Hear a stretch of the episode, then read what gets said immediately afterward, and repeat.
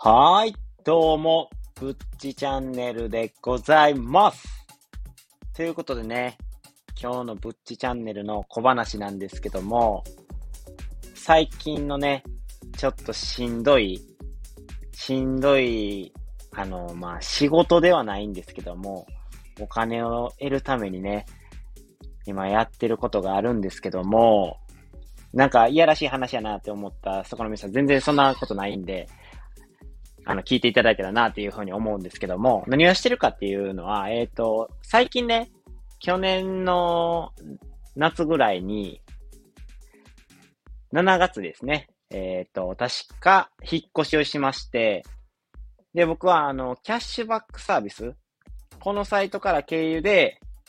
その、見た、見たお部屋をそのまま契約すると、家賃分キャッシュバックがありますよって、最大5万円までのキャッシュバックがありますよっていう、そのキャンペーンに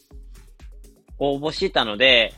で、その応募してから、その半年後、制約、お部屋の契約が決まって半年後の2週間以内に、その情報とかいろいろ入力したら5万円もらえますよっていうサービスやって、でそのね、情報を、なんていうんですか、その土地柄とか、そういうのを入力してくださいみたいなのがあって、まあ簡単やろうって思ってたんですけども、これがね、なかなかしんどくてですね、この、まずは不動産会社の印象とか、改善点とかありますかとか、で、近くには駅がどれ、徒歩どれぐらいでありますかとか、交通の便はどうですかとか、めちゃくちゃ質問があるんですよ。それにね、ついて全部答えて、で、写真も載っけてくださいと。その家の近くのね、自分で撮った写真を載っけてくださいっていうので、審査が通らんかったらね、5万円がもらえないんで、こっちも必死じゃないですか。結構5万円って大きな額なんで。だから、わざわざ、もう、周りの周辺の駅とか、その物件とかを取りに行って、で、やっと終わったって、取り、取り終わったわと思って、はあだって思ったら、次は、前の住んでたところの地域の特色も教えてくださいって、同じ質問がね、前の地域で来るんですよ。嘘やろって思って、これめっちゃしんどいやんと思って、半日以上かかるなと思って、写真とか撮るの含めて全部ね、5万円かもらえるのはええけど、さすがにこれはしんどいぞって思いながら、まあ今やってるんですけども、シックハックしながらね。でも2週間っていう期限もあるから、そのそれまで山に合わせないといけないんで、今必死にやってるところなんですけども、大変ですね。やっぱ、ただではお金くれないなっていうふうに思います。やっぱ厳しい社会やなって思っている、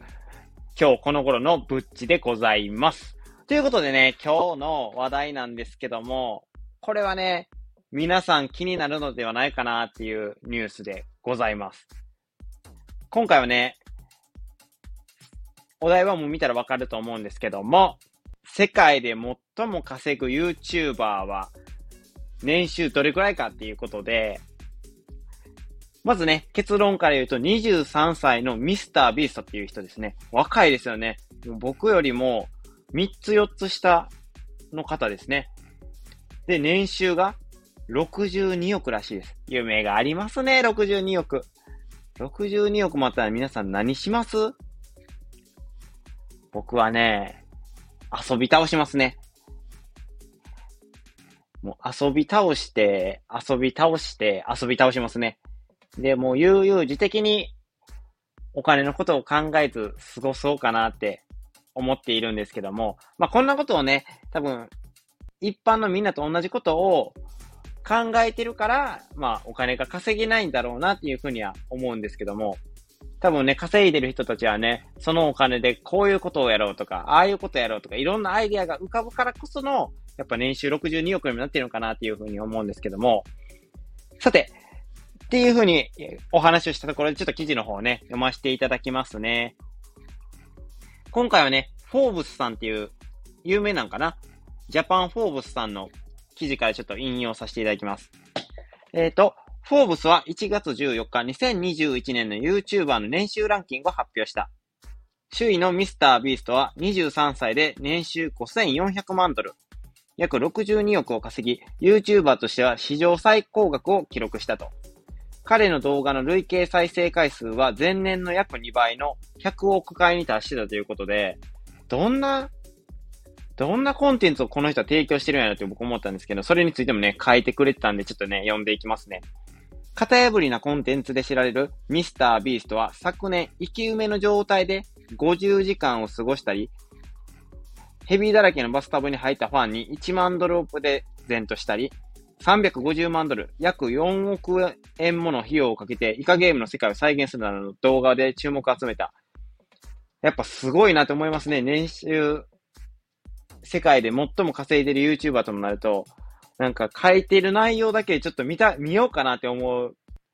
興味をそそられる内容ですよね。全部気になりますね。生き埋めの状態で50時間ってどういうことって思いますよね、まず。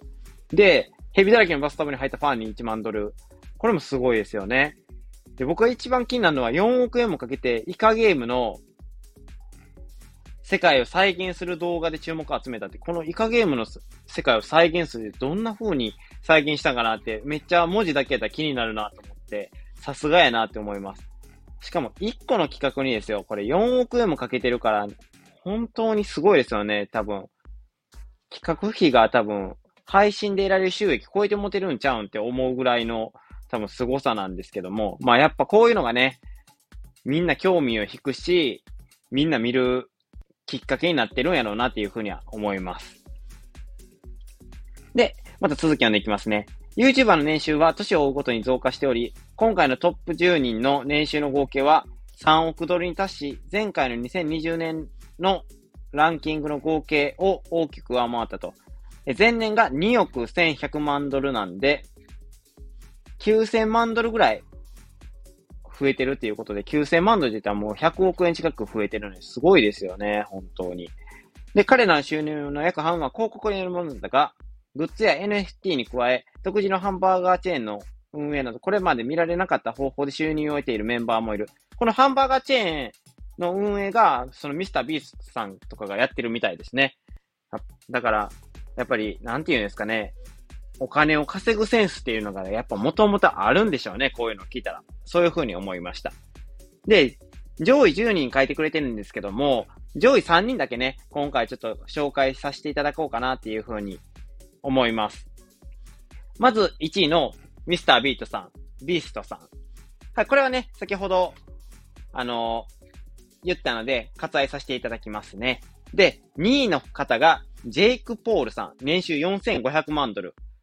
だからどれぐらいなんですかね ?50 億ぐらいですか？ジェイク・ポールが、えー、前年本ランキング登場したのは2018年で、当時の年収は2150万ドルだったが、それでもすごいですよね。彼はその後の数年をランキングの圏外で過ごしたと、主にボクシングからの収入で2位に復帰した。ジェイクは昨年、計3試合で総合格闘技 MMA ファイターとの試合を行い、大きな注目を集めたということで、多分 YouTuber で稼いだっていう感じでもなさそうですね、聞いたら。なんかもう多分格闘技でほぼお金を稼いでる方なのかなっていう風な印象を受けました。で、最後マーク・プライヤーさん。年収3800万ドル。YouTube の登録者数が3100万人のマーク・プライヤーは、すごいですね。夢がありますね。3100万人ですよ。ヒカキンさんですら1000万人。それの3倍って考えたらやっぱすごいですね。すいません。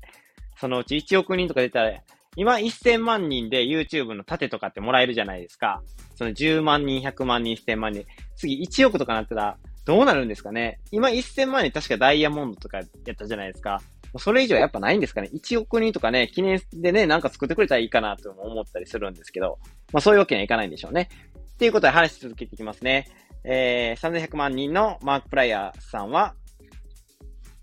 ユ、ユ、ユーナス・アナスと呼ばれるビデオシリーズの T シャツなどのグッズから多額の収入を得ていると。グッズ販売で得てるみたいですね。テレビ業界へ進出を、テレビ業界への進出に意欲を燃やす彼は2021年に The Edge of Sleep と呼ばれるシリーズを撮影し、Netflix や Hulu などの企業に売り込んでいたと報じられた。マーク・プライヤーが最初に名声をつかんだのは、ホラーゲーム実況のプレイ動画だったということで、最初はやっぱりゲーム実況とかで注目を集めてから、そっから自身のやりたいこととかに、